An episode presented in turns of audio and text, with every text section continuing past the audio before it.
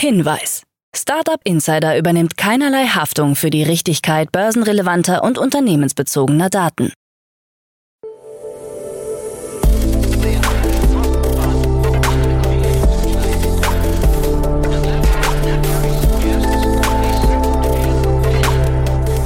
Startup Insider Daily. Morgen Update. Einen wunderschönen guten Morgen und herzlich willkommen zu Startup Insider Daily in der Morgenausgabe am Dienstag, den 4. April 2023. Mein Name ist Nina Weidenauer und ich freue mich jetzt mit euch in den Tag zu starten und ja, das sind die News des Tages.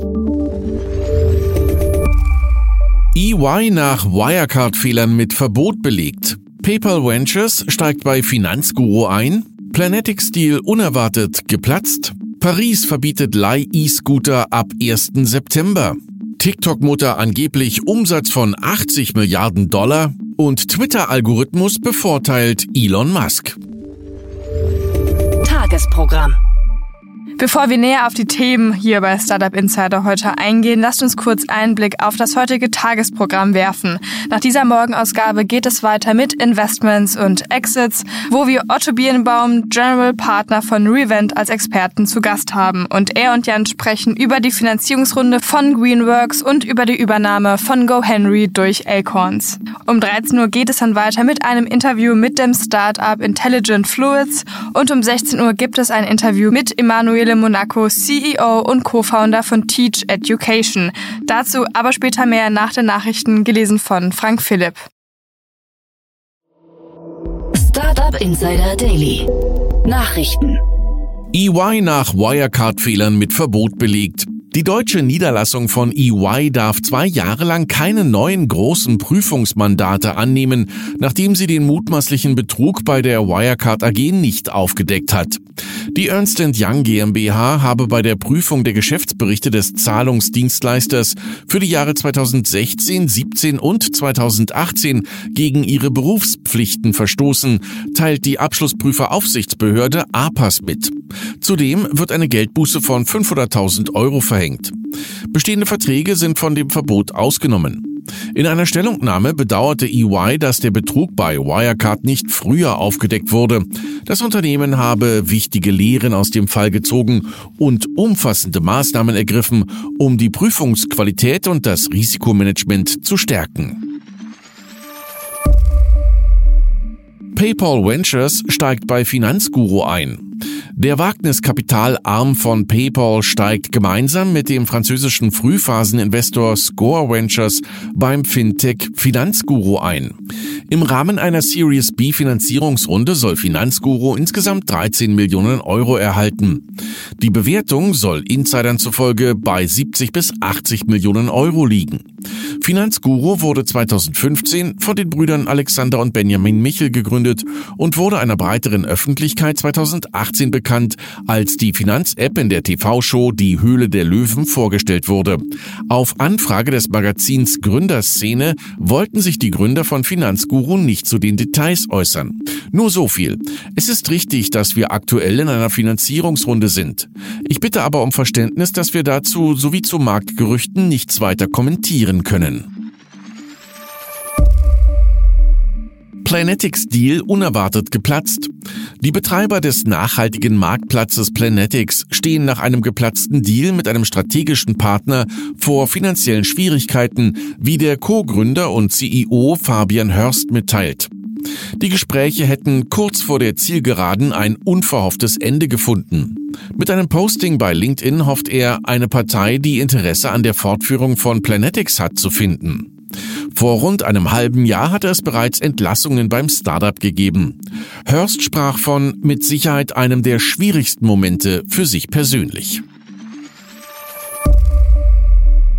Afrikanische Tech-Startup-Finanzierung eingebrochen.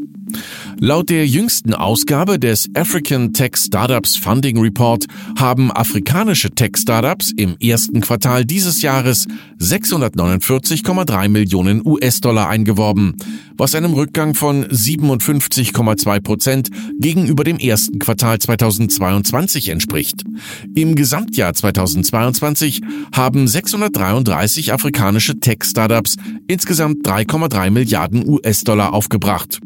Die Zahl der finanzierten Startups stieg gegenüber 2021 um 12,2 Prozent. Dieses Jahr dürfte jedoch ein rückläufiges Jahr werden, da bisher nur 87 Startups eine Finanzierung erhalten haben. Das ist weniger als die Hälfte als zum gleichen Zeitpunkt im letzten Jahr. Paris verbietet Leih-E-Scooter ab 1. September. In einer Abstimmung haben die Einwohner der französischen Hauptstadt entschieden, Leih-E-Scooter von den Straßen zu verbannen. Die drei verbliebenen Startups Lime, Dot und Tier müssen die Metropole verlassen. Sie sind die drei Unternehmen, die noch eine Lizenz für jeweils 5000 E-Roller in Paris haben. Die Entscheidung fiel am Sonntag nach einem Referendum der Bürgermeisterin Anne Hidalgo. 89 Prozent der Pariser stimmten bei sehr geringer Wahlbeteiligung für das Verbot. Schon bisher galten in Paris strenge Regeln für Leih-E-Scooter. Zuletzt durften sie nicht schneller als 10 kmh fahren und mussten auf dafür vorgesehenen Parkplätzen abgestellt werden. Wie auch in vielen anderen Städten hatte es viele Beschwerden wegen Unfällen mit den Rollern oder Ärger mit auf Gehwegen abgestellten Fahrzeugen gegeben. E-Scooter in Privatbesitz sind von dem geplanten Verbot ausgenommen. TikTok-Mutter angeblich Umsatz von 80 Milliarden US-Dollar. TikToks Mutterkonzern ByteDance hat seinen Umsatz im letzten Jahr laut Medienberichten um mehr als 30 Prozent auf über 80 Milliarden US-Dollar steigern können, hauptsächlich durch die Monetarisierung seiner populären Social-Media-Plattformen TikTok und Douyin. ByteDance soll die Zahl in einem Schreiben an seine Investoren genannt haben. Da das Unternehmen nicht an der Börse notiert ist, muss es keine Geschäftszahlen veröffentlichen. Der Nachrichtendienst The Information hatte darauf verwiesen, dass TikTok für das Jahr Werbeeinnahmen von rund 10 Milliarden Dollar vorhergesagt habe und damit zweieinhalb Mal mehr so viel wie 2021. TikTok habe in der Vergangenheit immer wieder betont, dass man sich nicht als Tochter eines chinesischen Konzerns sieht, da sich ByteDance zu 60 Prozent im Besitz westlicher Investoren befinde. Twitter-Algorithmus bevorteilt Elon Musk. Wie angekündigt hat Twitter Teile des Codes für den eigenen Empfehlungsalgorithmus bei GitHub veröffentlicht. Weiterer Code soll in Zukunft folgen. Schon kurz nach Veröffentlichung stellte sich heraus, dass der Algorithmus Inhalte bevorzugt, die von Elon Musk selbst stammen. Im Code ist unter anderem die Variable Author ist Elon aufgetaucht. Es wird auch erfasst, ob Nutzer den Demokraten oder den Republikanern nahestehen. Dies diene aber vor allem statistischen Zwecken, heißt es. Der Twitter-Chef selbst gibt an, von alledem nichts gewusst zu haben. Die Bayerische Landeszentrale für neue Medien hat inzwischen angekündigt, zu untersuchen, ob eine solche Manipulation in Deutschland rechtens wäre. Twitter mit Verwirrung um neuen blauen Haken. Nachdem Twitter die Vergabe von blauen Haken geändert hat, können Nutzer der Plattform nicht mehr feststellen, ob es sich tatsächlich um einen verifizierten Account handelt. Sowohl ursprünglich verifizierte Konten als auch Nutzer, die für Twitter Blue bezahlen, verfügen nun über identische Haken. Bei der New York Times ist der Haken ganz verschwunden, nachdem die Zeitung öffentlich bekannt gab, nicht für Twitter Blue zahlen zu wollen.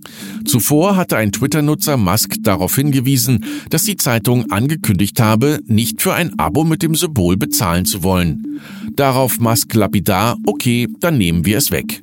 Danach griff er die Zeitung in weiteren Tweets an und behauptete unter anderem, die New York Times verbreitet, Zitat, Propaganda, die nicht einmal interessant ist. Rekordabsatz von Tesla liegt unter den Erwartungen. Tesla hat seine Auslieferungszahlen für das erste Quartal des Geschäftsjahres 2023 veröffentlicht. Demnach wurden knapp 423.000 Elektroautos ausgeliefert, was mit einem Plus von 36 Prozent zum Vorjahr einen neuen Rekord darstellt. Die Produktion von E-Autos betrug im ersten Quartal 440.808 Einheiten. Das erste Quartal des Geschäftsjahres 2023 war geprägt von wiederholten Preissenkungen durch Tesla, unter anderem in den USA, Europa und China. Trotz eines Rekordabsatzes wurden die Erwartungen von Wall Street-Analysten unterboten. Dazu schrieb das Unternehmen in einer Erklärung, wir haben den Übergang zu einem gleichmäßigeren regionalen Mix der Fahrzeugproduktion fortgesetzt.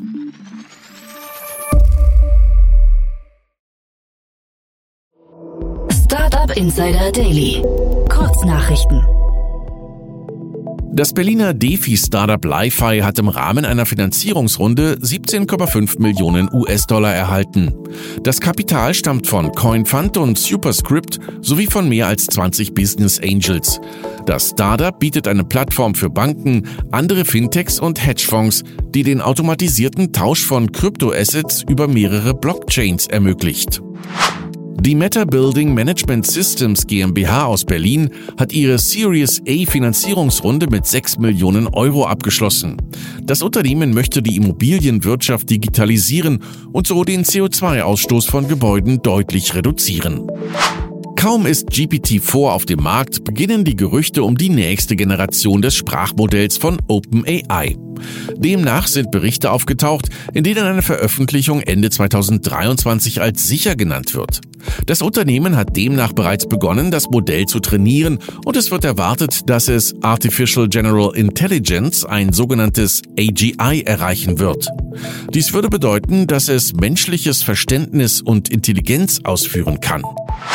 Einem neuen Bericht zufolge sind die Investitionen in israelische Tech-Unternehmen in den ersten drei Monaten des Jahres 2023 deutlich zurückgegangen. Diese betragen derzeit nur 1,7 Milliarden Dollar, verglichen mit 7,6 Milliarden Dollar im ersten Quartal 2022. Es handelt sich zeitgleich um den niedrigsten Betrag seit 2018. Als Gründe werden die globale Rezession und innere Unruhen in Israel vermutet. Hiring Manager bei Meta dürfen Jobs künftig nicht mehr als Remote ausschreiben. Auch interne Bewerbungen für Remote-Arbeit oder Standortwechsel wurden pausiert. Das Unternehmen hat jedoch klargestellt, dass es sich zunächst um eine vorübergehende Maßnahme handelt. Und das waren die Startup Insider Daily Nachrichten für Dienstag, den 4. April 2023. Startup Insider Daily Nachrichten. Die tägliche Auswahl an Neuigkeiten aus der Technologie- und Startup-Szene. Das waren die Nachrichten des Tages, moderiert von Frank Philipp. Und ja, jetzt zu unserem Tagesprogramm für heute. In der nächsten Folge kommt die Rubrik Investments und Exits und dort begrüßen wir heute Otto Birnbaum von Revent. Und Otto hat eine Finanzierungsrunde und eine Übernahme kommentiert. Acorns, ein in den USA ansässiges Startup für Spareinlagen und Investitionen, hat GoHenry übernommen, das sich auf die Bereitstellung von Geldmanagement und Finanzbildungsdienstleistungen für 6- bis 18-Jährige konzentriert. Die Übernahme ist von großer Bedeutung, da sie Acorns eine globale Expansion ermöglicht, beginnend mit der Präsenz von GoHenry in Großbritannien, Frankreich, Italien und Spanien. Der Wert des Unternehmens und weitere finanzielle Details der Übernahme wurden nicht bekannt gegeben. Außerdem Greenworks, eine London ansässiges Startup im Bereich Bildung, hat eine Pre-Seed-Finanzierungsrunde in Höhe von 600.000 Pfund abgeschlossen, um einen digitalen Weg zu entwickeln, der den Zustrom von Fachkräften in grünen Arbeitsplätze fördert. Die Runde wurde von Mangrove Capital Partners geleitet mit Beteiligung von Ada Ventures und mehreren Angel-Investoren aus dem Klima- und AdTech-Sektor. So viel dann in der Podcast-Folge nach dieser Podcast-Folge. In der Mittagsfolge sprechen wir dann heute mit Christian Röhmlein, CEO und Managing Director von Intelligent Fluids. Das Leipziger Deep Tech entwickelt grüne Chemie, die toxische Lösemittel in der industriellen Reinigung ersetzen sollen. In einer Series B hat das Startup nun 10 Millionen Euro eingesammelt. Alle Infos zu dem Startup und der Runde dann um 13 Uhr. Ja, und in unserer Nachmittagsfolge geht es weiter mit Emanuele Monaco, CEO und Co-Founder von Teach Education. Das Darmstädter Startup bringt Schülerinnen und Schüler mit erfahrenen Vorbildern zusammen. Das Portfolio besteht aus Live-Masterclasses und einem Bildungsevent, welches jährlich mehr als 10.000 Schülerinnen und Schüler erreicht. In der Podcast-Folge mit Emanuele hört ihr dann alle Infos zu diesem Event. Also ihr seht wieder ein volles Programm bei Startup Insider. Ich wünsche euch jetzt noch einen schönen Start in den Tag und wir hören uns dann morgen wieder. Macht's gut!